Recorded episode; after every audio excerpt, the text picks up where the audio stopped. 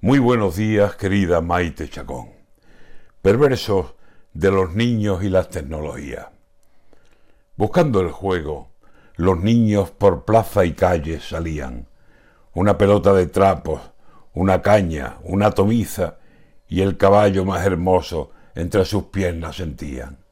O una cuerda y una comba, si había en el juego niñas. O en el suelo, dibujados con un tizón o una tiza, unos cuadros para el tejo, o un trompo con una guita, o un ladrillo reliado en un paño de cocina, y era un bebé, el más hermoso, en los brazos de la niña.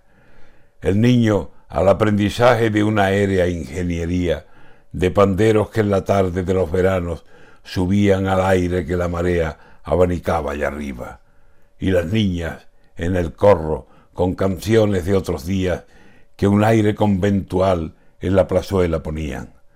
Precisaba el juego el niño y a fuerza de fantasía juegos creaba en sus juegos y juegos lo divertían y juegos lo iban uniendo en la plural compañía.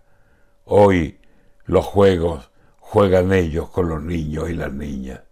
Nada tienen que inventar, que ya la tecnología se encarga de darles hechos los sueños, alma de pilas, o de puertos USB o de buenas baterías, y el niño, absorto y aislado, juega con la maquinita, habla escribiendo mensajes y cuando está en cercanía, en vez de la viva voz, usa la tecnología.